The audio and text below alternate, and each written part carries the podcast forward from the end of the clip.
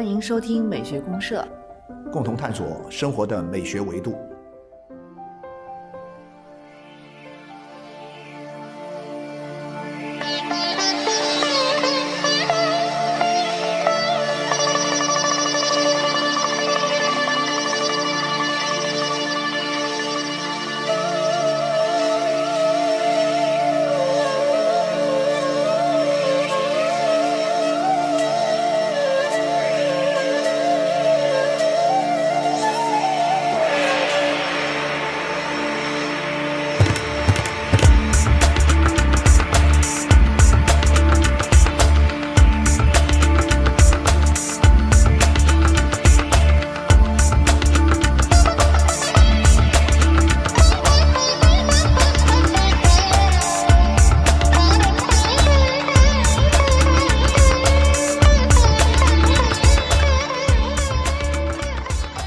亲爱的听众朋友，大家好，我是小平老师，我是可可老师，欢迎大家。欢迎听众朋友。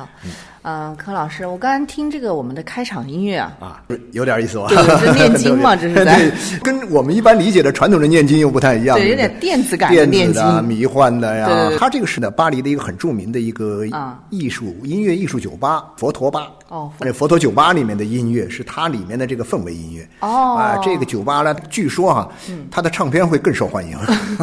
对对对，现代的、现当代的这种西方人呢，嗯。他拿佛这个东西来做做一个核心的一个元素来不断的加以改造啊，加以很多现代啊，现代的处理。我听他们去过的人说，那个酒吧里面呢有一个那个佛陀的一个头像。头像放在啊，那个雕塑头像，所以他后来的唱片基本上都是有这个佛陀的这个像、啊为这个封面啊，所以这它名字就叫佛陀啊酒吧啊对对，它名字就叫佛陀酒吧。对，然后氛围音乐就是这样的一个，啊就是这种音乐像其实像佛的这个念经的音乐对啊。他他还不是说随便拿个录音机在后面放音乐了啊他都有那个什么的，有 DJ 的，有 DJ 的打打碟的，打音乐啊，那那个，哎呦，那那个就搞得就像个又既是个酒吧，感觉又像是一个摇滚啊，或者说是某一个什么音乐现场。你看它这里面混合了很多的元素，很多元素各种音乐元素都在里面。啊，我我听起来觉得很很有意思，啊 而且我就想起现在这个就是佛的很多元素啊，其实跟我们当下的现代情境结合很多。很多啊，这个东对西，，尤其在一种后现代的语境里面，反而现在越来越觉得很很融洽。没错没错没错，是这你看最近不是有流行一些年轻人喜欢的那种啊，对咱们今天就来聊聊这个吧，就是年轻人的一些东西哈。就是我原来的感觉，就是说好像这些东西跟年轻人的关系很远。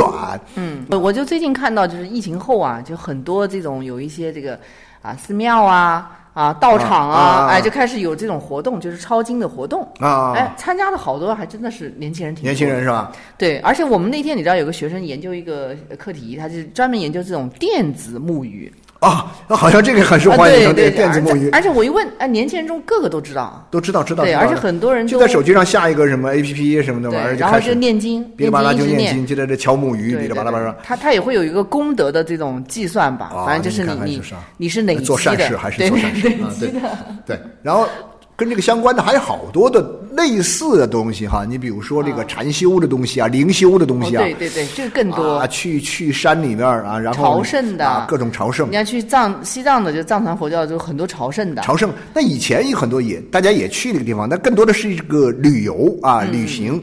但现在已经不太一样了，他去一些地方，他要住一段时间，对就过着那些跟那些僧侣们差不多一样的生活，然后体验一种完全不一样的人生啊，这种感觉，你像灵修或者说禅修吧，它现在很多就是完全是已经就是跟寺庙里面同吃同住啊啊，就相当于说你要是真正的去做几天和尚的感觉了，对对对对对，白天你也得跟他们一样的去去修行，是是是是是去做功课然后呢，他还有一些走西洋的路线哦塔罗牌呀，啊，哦对对对对玩塔罗牌的，还有然后还有占占星术的，对对对，占星术啊，很神奇的。对对，塔罗就这个牌我看年轻人也是非常喜也欢，非常非常喜欢玩吧？对对对。那所以这东西整个一加起来，真的形成一种我们通常所说的，就是一种新的玄学了。嗯，特别是疫情过后的这个差不多整整一年了。嗯嗯，这整整一年当中呢，这个玄学哎悄不声儿的就热起来火啊，热起来了啊，跟以往的玄学可能又不太一样，所以人们管它叫新玄学。新玄学 哈哈，这就我们。今天聊聊玄学热。聊聊这个 新玄学热，好不？好，哎，对。其实讲到这个，柯老师，玄学它还是属于我们讲的这种信仰。你要说现在这个年轻人很崇尚的这个新玄学，和以前的我们所讲的这种宗教信仰的东西来嗯谈话不太一样啊对。我们说宗教信仰，那这个事儿好像是上升到一种精神追求的很高的高度了，是吧它首先是一？种比较严严啊，肃、又很严肃、严谨的事情。对对对对对对。对那你说现在的年轻人好像他好像并不完全是这样。对对我我观察到了一些生活中的这样一些些人和事啊，嗯我就发现这些人，呃，他们也有一种什么新的信仰啦、什么的。你说他这个玩这个电子木鱼这些东西，他真的是信佛了吗？完全不是那么回事儿、啊，完全不是，因为我也他这么认为对对对对对，他他没有一整套的宗教的这种理念呐、呃，比如说他的神嗯啊，然后呢，他有一整套的修行的方法呀，还有一整套的这种价值观，形成了一整套的价值观、世界观的东西西，他其实都没有的，都没有的。所以讲到这个，柯老师，其实我们可以稍微的捋一下。我觉嗯得这种情况是跟他整个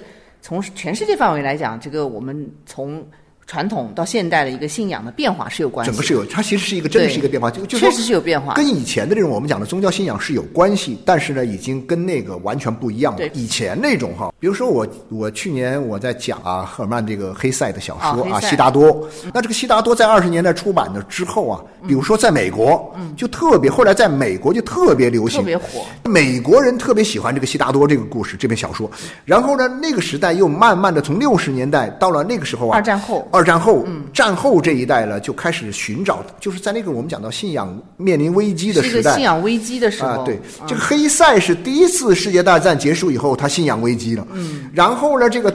传到了美国，这个小说传到了美国之后呢，又是二战结束以后，人又信仰危机了，然后大家就就开始把目光转向了什么呢？南亚次大陆这地方，转向了这个印度了。这个里面，柯老师有一个背景，就当时的一个全球背景上来讲，尤其是以美国吧为为一个就是代表性它有个灵性运动。有灵性运动，对对，您您是知道的，就是它这个听说过。它其实就是当时就是人们在这种信仰危机之后啊，他去探求一种自我跟，就是你跟他人、跟社会、跟世界的一种连通性。其实我们讲的一个人生活在这个世界上，就是要跟这个世界建立各种各样的联系，对不对对但是呢，以前我们可能很看重的是跟外部世界的各种联系的形式。你比如说，我们跟大自然的一种结合，我们跟一些社会组织的啊形态的结合，甚至我们跟具体的他人的一种结合，我们去探讨这样一种结合方式。嗯嗯。但是呢。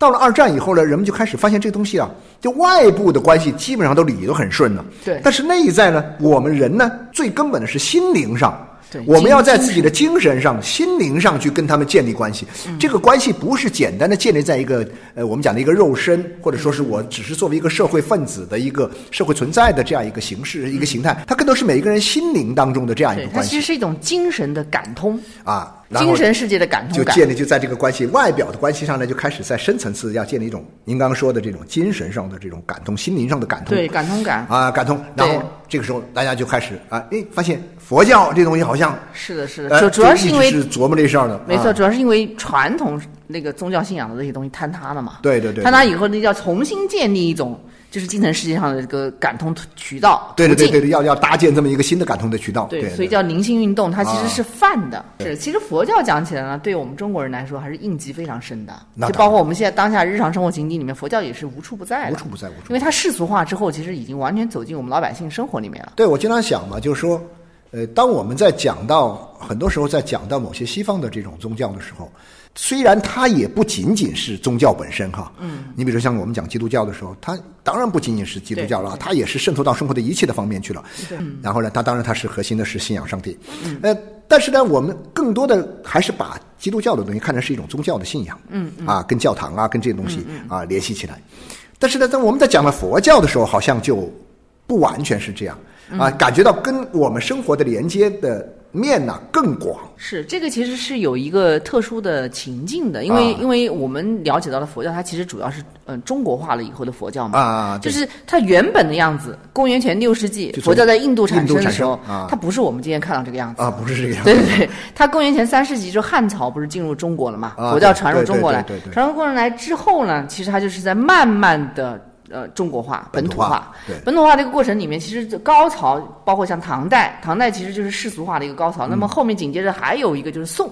啊，宋对，宋是完完全全就是他已经走向一个平民，就是在大众传播层面。因为禅宗从唐代出现之后，宋代其实是一个禅宗大发展时期嘛。啊，禅宗对于这种呃，就是儒佛化，我们说中国是儒家思想，叫儒佛化，或者说中国本土佛教化是非常有影响深远的。对，我听的是有这样一种说法，那我对这个玩意儿也没有专门的研究嘛，但是我听一些人说法说。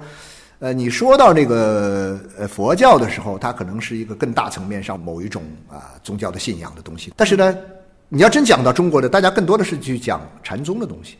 对禅宗的那个嗯平民基础特别好啊，对，因为他你像他不需要说你一定要去寺庙里去修行，要也不一定要识字儿都不用识。对，你看慧能他自己就是不识字的，不识字儿的，对对。所以你你只要心中有佛，立地成佛，那这个就很容易实现。最终归结为一个灵魂的世界和一个心灵的这样一个呃东西，就是对。比如说我我自己感觉到哈，嗯。八九十年代那会儿，或者是到零零年代，甚至到零零年代那会儿，我们刚刚讲的这种啊中本土化了的这个嗯呃佛教的东西，好像那个时候呢，并没有那么广泛的。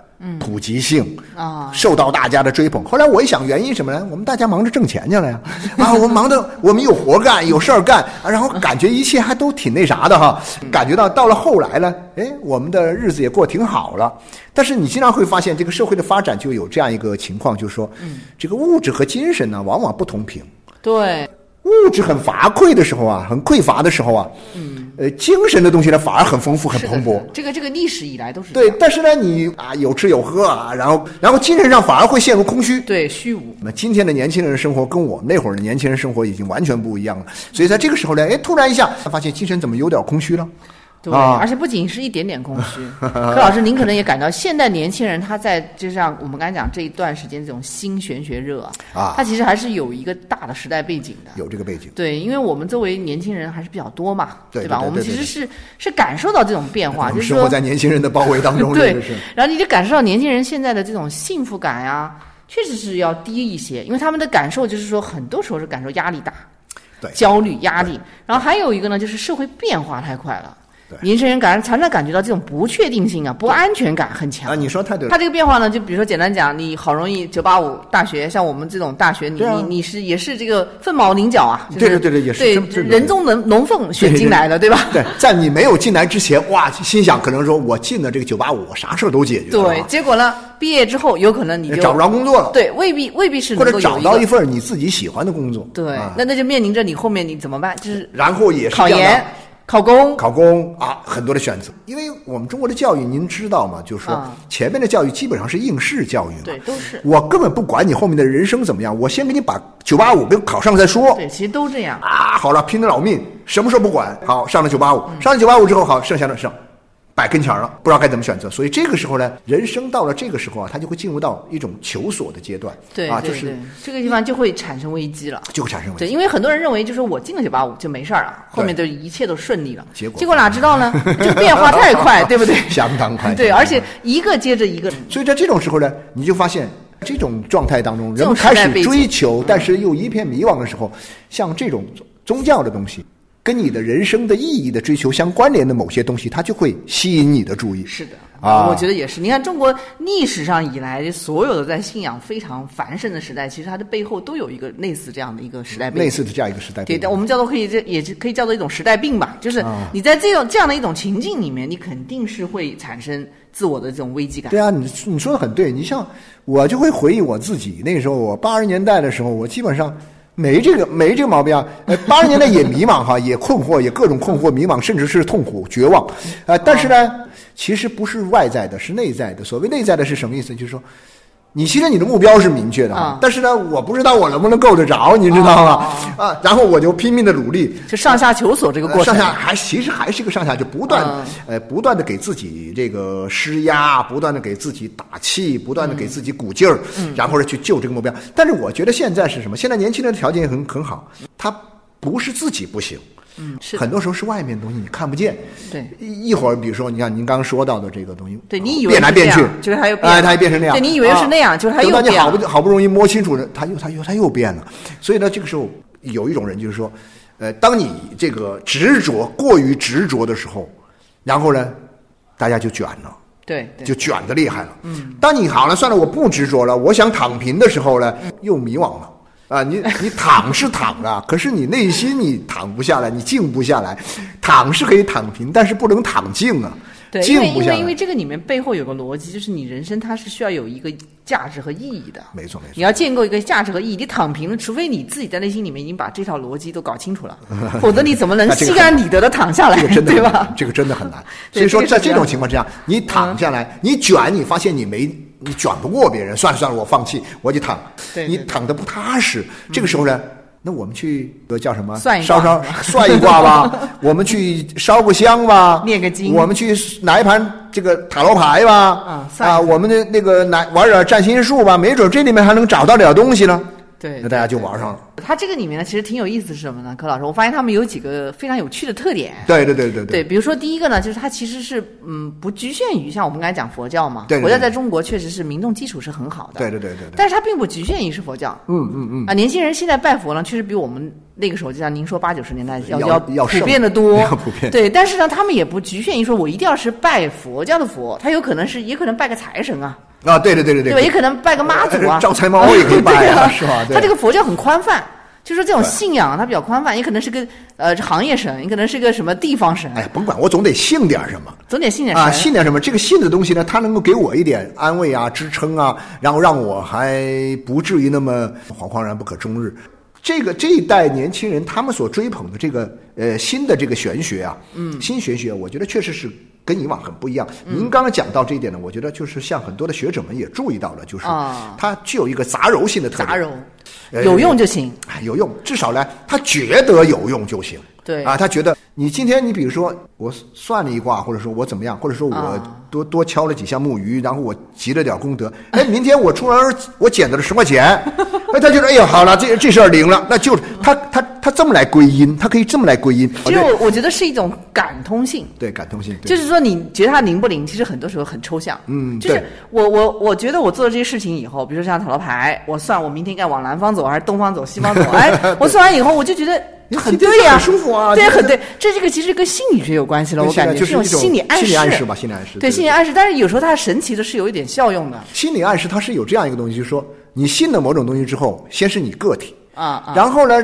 如果说很多人都这么信，然后你啊就形成一种社会心理。对这种社会心理它会反作用于人的这种，那就我们讲形成一种一种心理暗示。有时候我们光自己暗示还不行，你有时候我，们讲到。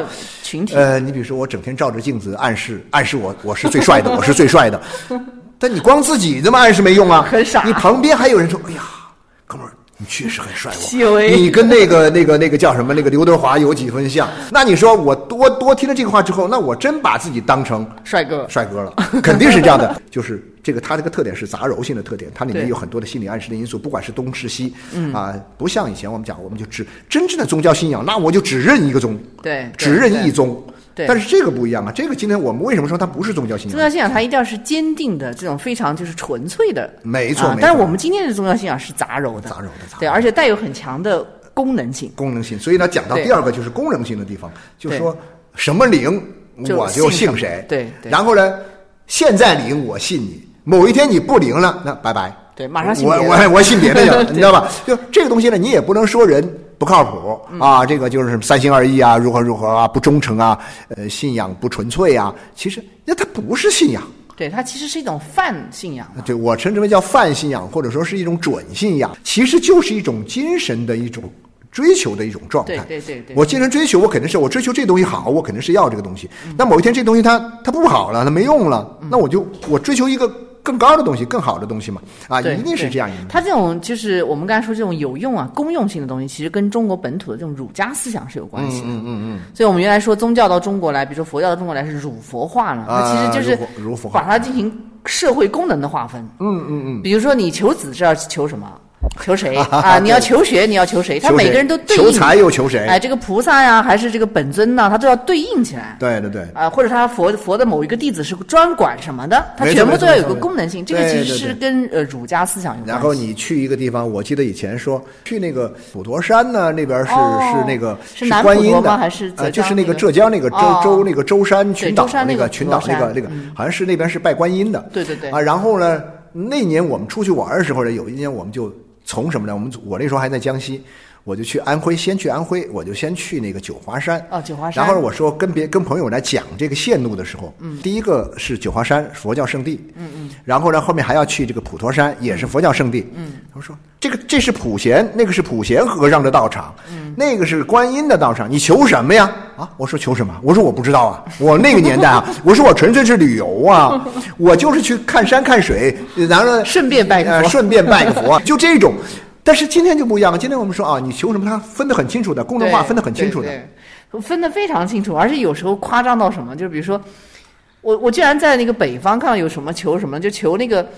呃，考驾照通灵的，你知道吗？就是我驾照我考不过，我就去寺庙里面去求一个，你早跟我说，我考驾照考了多少年了？是吧你应该去求 那你要早说，我就去求一下对了。我我觉得太神奇了，居然这个还可以去求菩萨。一个是功能化哈，就是刚讲的，其实那种碎片化，就是中西杂糅，然后呢，它其实是一个高度泛化。高度说泛化到一切领域内，本来我们讲到你信信那个什么，它不会解决这么具体的问题啊。不会解决这么具体的问题。但是现在已经泛化了之后呢，它已经碎片化了，把一个你的需求呢拆解的很细致，很所以呢就很像什么很很后现代的感觉，很后现代明白解构啊，解构很。其实它是把传统的这一套，就是我们说的真正的宗教的东西解构了。对对对，他把这个宗教稀释了。我觉得以前的宗传统的宗教的东西都是一个综合性的，全在一个里面。你比如说，嗯你那个你就像那个基督教当年那个像马丁路德他说的，嗯我解决了一个问题，我所有问题都解决。你比如说他解决什么问题呢？呃，马丁路德说啊，因信称义。马丁路德说，那呃马丁路德啊，不是路德基啊，马丁路德啊，因信称义就不用去去不用去买什么赎罪券啊，不用去搞这些东西，你只要心诚，嗯你真的自己确认你是真心信上帝的，那么后面你的所有问题都可以解决。他是新教，新教对呀、新教嘛，新教。对对对然后，但是，我们今天不一样，我们把它拆分成连考个驾照都都那啥了，是吧？所以这个东西呢，我觉得是是一个新的特点。然后你这个这个这个其实属于后现代主义，我觉得您刚才讲的特别啊对。对这个其实还我觉得还是在现代之后的。对因为我们刚才讲他的这个整个这个信仰的这个一个发展啊，它嗯早期传统是呃一神就是一神，对的对啊，然后你该是哪个神就是哪个神，是非常规范严谨的，没错这是早期的。然后到了现代主义这个里面情境里面呢，就开始有这种像灵性运动这样的一些东西了，嗯就开始有混杂。但是还没有到这种碎片化。其实我觉得碎片化是当下特别明显，当下就后现代主义这种里面，我有一个朋友，他那天我正好坐他车干嘛什么，他那个车前面放了一个什么什么东西，一直在念，对吧？我就对我就问啊，对对对，在转，啊就是那个转经，转啊转经我。我我也有朋友，但是呢，我说那你这个东西呢？他说我这个东西就放车上的，对他一直在但是他在家里就没有，他在办公室又放别的东西，又有别的东西。哦对就是你能发现啊，他是真的是碎片的一塌糊涂了，每一个都是服从于他的一个，就是说，呃，要求神保佑他。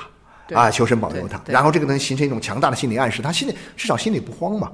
我刚刚说这个说这种所谓的心理暗示，其实它能起到一个什么作用呢？人你心是你自己心灵的一个定海神针，至少你相信这个东西，啊，你相信你遇到啥事儿的时候呢，你心里就不至于说太紧张啊，对对对，啊，它其实会至于太紧给到你一种就是安定感。其实是有安对，定感，因为你觉得你在这个世界外部接受到回应了嘛？啊对呀就是这种感觉。因为人的自我的很多东西啊，它是需要一种感通的，对我们刚才讲这种感通很重要感通别人回应你了，你一遍遍的回应你对啊，所以说那你好了，你就保持这种关系状态的一个稳定性的之后呢，你就可以哦好，那我就不用太慌张。对不用啊太慌张那你考驾照的时候就是，嗯，你为什么自己考不过？你找这原因 找那，其实所有的原因都是心理原因嘛，紧张嘛，慌张嘛，然后呢，但我当时我考不上驾照，我真的找不着一个东西能让给我做定。早知道去拜一下是嘛，我就 好了。就想是吧着我去拜一拜也 OK 啊，其？实刚刚讲到那个柯老师，刚刚讲到那个碎片化这个问题里面，啊其实我觉得跟现在这种互联网情境里面，就我们现在所谓的这种年轻人啊、零零后之类的，他们其实这种人际交往完全是一种互联网化的。啊、那因此呢，就是说他的这种求神拜佛也特别的，那又是一个新的特点。这也是碎片化的一个，就是一个碎片化下来之后的的一个什么呢？就是一个数字化，最后呢达成的一个社交有效社交，对是一种有有效的社交形式啊。他一定要结伴儿的，你你发现没有？他会有社群啊这个以前那些古代那个时候的这些灵修之士，那都是关起门来自己就关在一个屋子里，嗯嗯，跟外界隔绝。嗯，现在这帮人手用手机拉拉群，然后呢，对光里面分享各种，然后还有什么呃积积分，就是数字化的东西，能测试你达到什么样的一个虔诚的程度，几颗星啊，诸如此类吧。对，而且也特别符合他们的一种生活，就是本身生活时间已经碎片化的特点。没错，没错。对，就像你说的，他时不时的，比如说他在做别的事情，他这里呢在念着经啊，或者是这里在呃拜着佛，不哎不影响，不妨碍对对对而且空间上都不用变。对对对对时间上可以重重合，就可以可以重叠的这个就很厉害这样的话呢，就使得这种东西呢更容易接近。更容易接近啊，更容易接近。嗯那你像从前我们那年代，你真的是要干嘛什么？你还跑庙里去烧香，是的那远了去了，很麻烦的，还得你你时间空间上都得然后你还得弄，还得弄几根香啊，还得干嘛啊什么的，还得收拾收拾吧，啊，挺费劲的。但这个现在你不用啊，你你是什么样就什么样。但是我觉得这样也符合什么呢？符合一个特点，就是说你该怎么着就怎么着。但是呢，你的心灵，嗯，其实已经有所变化了。对你的精神状态，你的心灵已经有所变化。就像，因为我记得那时候八十年代初，我们那时候刚进大学的时候，看那个电影啊，《少林寺》这电影，哦，那电影里面李连杰演的。李连杰演的那电影。嗯，那电影里面留下一句台词，后来一直都在说，就是“酒肉穿肠过，佛祖心中留”，啊，就啊，酒肉穿肠过啊，你喝酒吃肉没关系。这禅宗思想。啊，对禅宗思想嘛。但是呢，你的心灵你净化了，一定得干净。啊那这个也一样啊，我可以干，我可以干活，我可以忙我的事儿，但是呢，我这边念着经，我这边干嘛什么的，嗯，不影响。不影响。啊，不影响。说对我一定要哇，然后又又要要沐浴啊，又要焚香啊，干嘛？那你要搞也可以，对但是呢，不搞也无所谓。就有很多种选择嘛。对对对。对，我觉得这个也挺好。所以柯老师，我们今天聊了一下这种，呃，不管讲是新的玄学热也好哈啊，还是我们说是某种信仰的东西也好它其实都是指的就是这个东西呢，你完全没有。其实，在我们当下这种时代危机里面，你也会感觉到，就是心灵啊不行啊是空虚的。真不行啊。对你要是说一味的像我们说扑上去的，把它真的当做信仰，那似乎又用力过猛。还好呢，就是说新玄学不要求你一心扑上去，对对那不要求，像我们刚才讲的不做要求，酒肉都穿肠过了。对呀、酒肉穿，你就包括像当年的新教那个时候也一样，哎对。你都不用花钱去买券了，嗯，你也不用去那个教教堂堂里面去，甚至都不用去教堂。你甚至是礼礼拜天你都不用去这个望弥撒了，也不用去望弥撒了，嗯，自由啊。对。这个也是一样。当然，我们讲的这个自由是后现代的自由，跟那个年代的马丁路德那个年代的自由对，那那个属于一个相对来讲把你从很多的清规的戒律当中解除出来，和很多的负担卸下了很多的负担，专心啊，就沉入自己的内心，嗯啊，那这种东西呢，他可能就是说。我们的生活，你说实在的，一个已今天已经到了世俗化，到了这个阶段了，嗯已经完全没有办法说，你把你自己的生活切割开来啊，说我去哪个庙里啊，去哪个什么什么山里去干嘛什么的，去去去，完全与世隔绝，那做不到嘛，也没必要那么残酷，呃，没必要这样吧。就至少你可以选择不这么做但是还是依然呃信佛，啊信佛，对啊，没问题依啊，然念经没问题，不影响这样的话呢，至少他会最后给我自己有一种心理的安慰。你心理安慰，你心内心就平和嘛。对嗯，心理平和，你就安静下来了。安静下来，你看这个世界又是另外一个样子了。没错，其实就是汲取内心的力量。我觉得还是这样。对所有的信仰也好，或者我们说这种玄学的东西也好，都是为了帮助我们每一个自我啊，能够汲取内心世界里的力量。对对你有了力量，你就会成长嘛，你才能够应对这个世因为这个东西界的变化。很有意思，我就会想起，就是说这个力量啊，一般它不会自动的从我们的内心里对，它很难自动生成，生成的，它不会生成的。它需要外力。就我就包括像很多，当然这个问题以后我们可以再再深入去探探讨一下。不过，因为我前不久我看一本书，我、啊。我我在看那个就是呃一个法国的一个学者写的一本关于浪漫主义小说的一本书里面、啊。评论的里面，他在评论这个类似于像《包法利夫人》这样一个作品的时候呢，啊。他也提到了，就是说人的欲望啊，嗯。我们总认为欲望。就就就在人的心里面、啊，藏着掖着，嗯被激发啊，然后某一天这个他就哇越来越多了之后，它就爆出来了，是不是？嗯然后呢，或者说它还没有激，但是被某些东西勾出来了。嗯其实他认为不是这样的。嗯，他这个东西呢，他自己他没有一个生成能力，他一定要跟外部的某些环境的因素，跟外部的各种各样的社会性的呀、自然的呀，或者说是心理的各种各样的因素结合起来，嗯，它才会生成发酵，才会出来。就是在你那个发馒头，你得放酵母进去。对，因为从某种角度来讲呢，它外部世界是一个映射嘛。对对对，就是说你刚好你碰到了什么人，这个外部世界情境是怎样的，它就会映射你内心里面的某一个部分。没错没错没错。对某种角度来讲，我觉得欲望它是在你内心里面，但它可能是沉寂的状态。沉寂的状态是对你外部碰到一个什么东西，它映射投啊射出来了。然后他们俩就开始沟通了。啊有的时候呢，俩人就欲望和这些东西呢，两个人就杠上了。有些人哎顺呢，对对对都不一样的。这都不可预啊，不可可预料。对对所以在，我，所以我我我的意思就是说，像这种外部的因素，它其实很重要，很重要，很就是说重要对啊，你得你总得信，为什么说你总得信点什么？甭管你信什么嘛，啊你总得信点什么。你当然我们这边讲的新玄学，它一般信的是这些玄学的东西。对但很多人信科学啊。我不信玄学，我信科学。那你像那些马龙啊，那些那个 互联网时代的人，很多人信的是科学，我就信这个算法，我就信这个啊，这个互联网啊，其他的东西你不要跟我讲啊。你你也有一派年轻人是属于就是说这个玄学派，另外一派就是他们是理智的、理智的科学科学派。对，但这一派呢，基本上在我们后现代情境里面是有危机的。有危机的有。对对但是因为不，它的危机来源于什么呢？当然这个问题以后我们再聊对这个问题比较复杂啊，这个了它是来源于，我觉得说它是来源于，好家伙，它是他把这个科学这玩意儿、科技这玩意儿弄得很厉害了之后啊，他发现他控制不了这玩意儿了，这不最后反被控吧？就是反噬了嘛。反反科学会反噬他，对所以这不像玄学，玄学不会反噬你的。对，而且科学，柯老师你知道吗？科学不能解决，不能解释一切不确定的问题。科学解决不了你的心灵的问题，特别这个很多问题解决不了年来已经已经证明了这个比如说命运，它也解决不了。解决不了，解决你你今天出门会碰到什么人？这个科学解决不了。解决不了，解决不了。但是人家现现在有算法啊，人家有算法，好像哦是吗有有能够能够算出一点概率来，能够算出一些概率，能够算准吗？对对，能够算准，好吧？当然这个问题以后我们再聊哈，对对对我们可以聊聊。呃啊最后我们要啊最后再把这个那个佛陀巴的音乐我们再听一点哈，对，听音乐之前呢，我们要送个福利啊，有个福利啊，最后有我们这个读客文化啊给我们这个节目赞助了三本，三本这个刚才我们说的这个黑塞的黑塞的《悉达多这本啊经典名著，经这个是非常值得读。对，这个是这个读客文化的三个圈儿经典文库啊，这套书啊，三个月啊经典文库系列，啊，系列很多系列，它很多的世界名著都有。然后呢，这边呃，《悉达多》这本书呢，我们讲就是每一个年轻人都要读这本书。对对因为这个悉达多就是我们讲佛教的这个创始人乔达摩啊悉达多乔达摩悉达多嘛啊。当然，这个写的